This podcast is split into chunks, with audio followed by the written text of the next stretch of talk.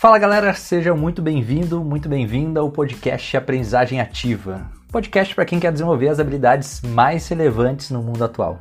Meu nome é Fernando Granato, seu anfitrião todas as segundas-feiras aqui nesse canal. E no episódio de hoje eu vou falar sobre uma competência que é a base para desenvolvermos outras já citadas aqui no podcast. Talvez seja um dos assuntos mais falados e mais procurados dos últimos tempos e muito provavelmente você já tenha escutado sobre a sua importância, mas por vezes pode ter algumas dúvidas do que realmente é e como desenvolvê-la. Então vem comigo, pois nesse episódio eu vou falar sobre autoconhecimento.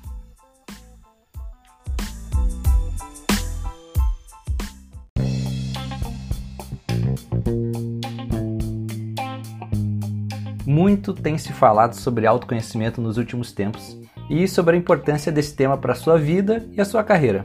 Até aqui, nenhuma novidade.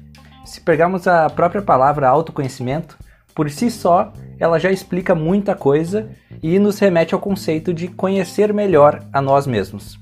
Ok, até aqui tudo bem. Mas o ponto que realmente pega é sair da teoria e ir para a prática. Afinal de contas, conhecer o conceito de autoconhecimento é fácil.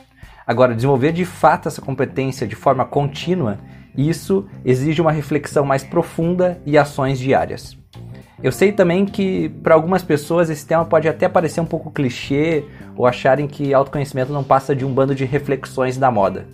Mas a verdade é que na prática, autoconhecimento ainda é muito pouco exercitado pelas pessoas. É isso mesmo que você ouviu, exercitado.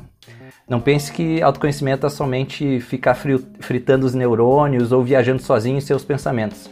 Muito pelo contrário. Para a gente conseguir desenvolver essa competência, a gente tem que se expor ao mundo e a receber feedbacks. E aí, tá preparado? Tá preparada? Então vamos entender um pouco mais a fundo sobre o que realmente se trata autoconhecimento.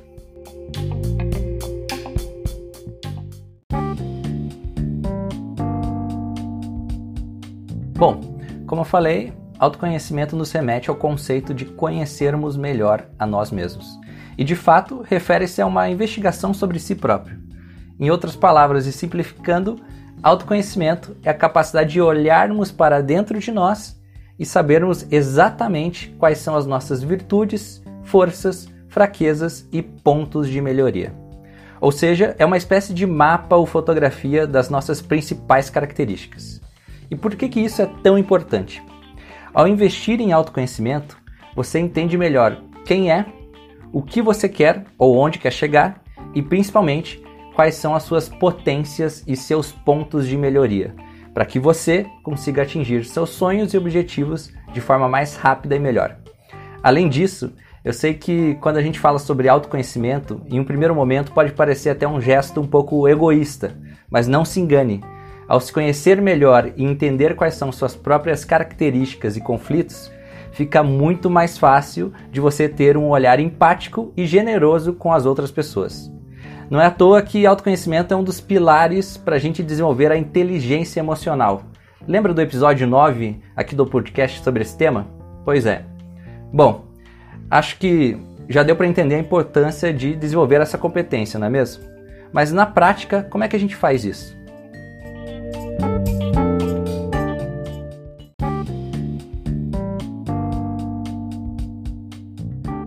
Para quem ouviu o episódio 9 sobre inteligência emocional, vai se lembrar de um exercício que eu deixei para começar a desenvolver o autoconhecimento, chamado Rio da Vida. Se você não ouviu ou não se lembra, vale a pena ouvir novamente esse episódio e realizar esse exercício, combinado? Só que o que acontece? Como eu havia falado no episódio 9, o exercício do Rio da Vida ele é um primeiro passo para desenvolvermos o autoconhecimento, nos ajudando a identificarmos principalmente as características que a gente já sabe que tem. Porém, isso não basta. Para a gente conseguir desenvolver o autoconhecimento de verdade, a gente precisa também começar a enxergar pontos que por vezes estão passando despercebidos por nós.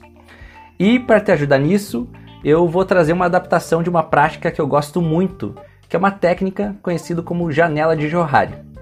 Eu não vou me aprofundar aqui em como ou quando surgiu essa prática, mas basicamente é uma técnica de autoconhecimento e comunicação interpessoal que leva esse nome por ter quatro quadrantes que parecem uma janela e ter sido criado por Joseph Luft e Harrington Ingham, ou seja, Joe Harry. Mas, sem mais delongas, papel e caneta na mão e bora para a prática.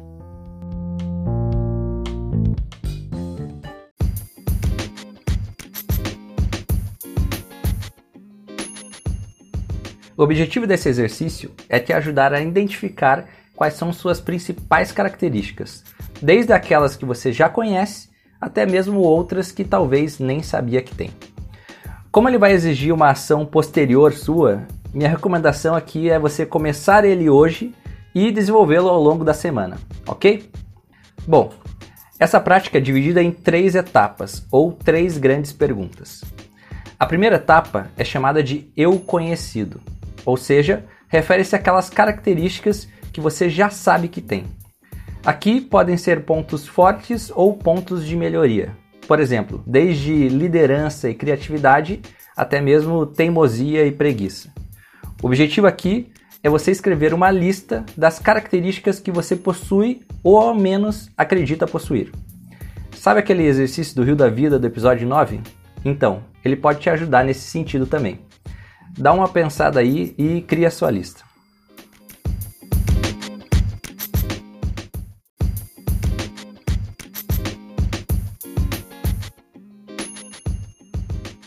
Ok, feito isso, você já tem uma lista de todas as suas características, correto? Errado. Na verdade, o que você tem é uma lista das características que você acha que possui ou características que de fato você tem, mas não existe certeza se as pessoas te enxergam da mesma maneira. Além disso, existem aquelas características que por muitas vezes não conseguimos enxergar, que é conhecido como eu cego. Por isso, minha recomendação aqui é muito simples. Durante a semana, pergunte para as pessoas próximas de ti, como o pessoal do trabalho, amigos ou familiares, na visão deles, quais são as principais características que você tem, de forma bem sincera. Com isso, você vai começar a perceber que existem algumas características que se repetem, outras que você gostaria de trabalhar e até mesmo algumas que você nem imaginava que tinha, mas todo mundo enxerga em você. Por isso, durante a semana, colete feedbacks e insumos para te ajudar nessa lista.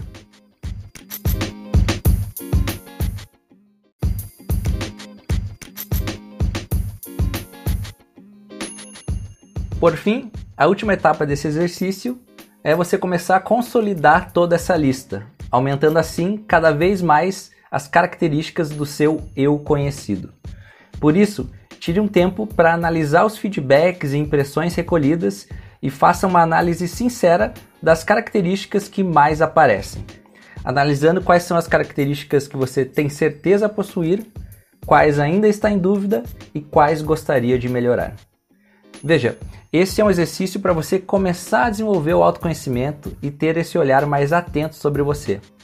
Mas a ideia é que isso se torne parte do seu dia a dia de tal forma que você não precise mais de papel e caneta ou anotações, mas sim tenha plena consciência do seu eu conhecido, ou seja, das características que você possui.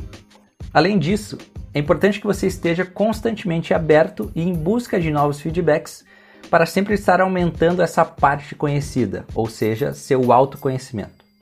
Com o tempo, você vai perceber que essa prática vai fazer parte de você e de seus projetos e você saberá muito bem em quais momentos as suas características podem ser uma grande potência e em quais momentos você deverá ter maior atenção. Lembre-se, autoconhecimento não se desenvolve da noite para o dia, mas sim é uma prática diária e eu diria até mesmo eterna.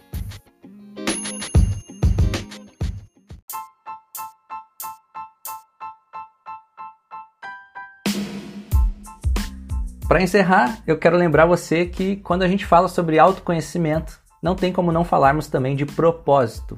Afinal, conhecer a nós mesmos não refere-se somente às quais características possuímos, mas também onde queremos chegar. Eu sei que esse é um assunto longo e que daria um podcast somente para ele, mas eu quero deixar a recomendação de um vídeo para você. Procure no YouTube um vídeo chamado E se não existisse dinheiro, narrado pelo Alan Watts. Eu tenho certeza que esse vídeo te fará refletir sobre muitas coisas e pode te ajudar nessa caminhada em busca do propósito e autoconhecimento. Outra dica muito simples que eu gosto de dar nesse sentido é você imaginar como seria seu dia ideal. Você estaria fazendo o que, com quem e aonde. Talvez esse exercício não te dê uma resposta definitiva, mas com certeza muitas coisas que você imaginar terá relação com seu propósito e grandes sonhos de vida.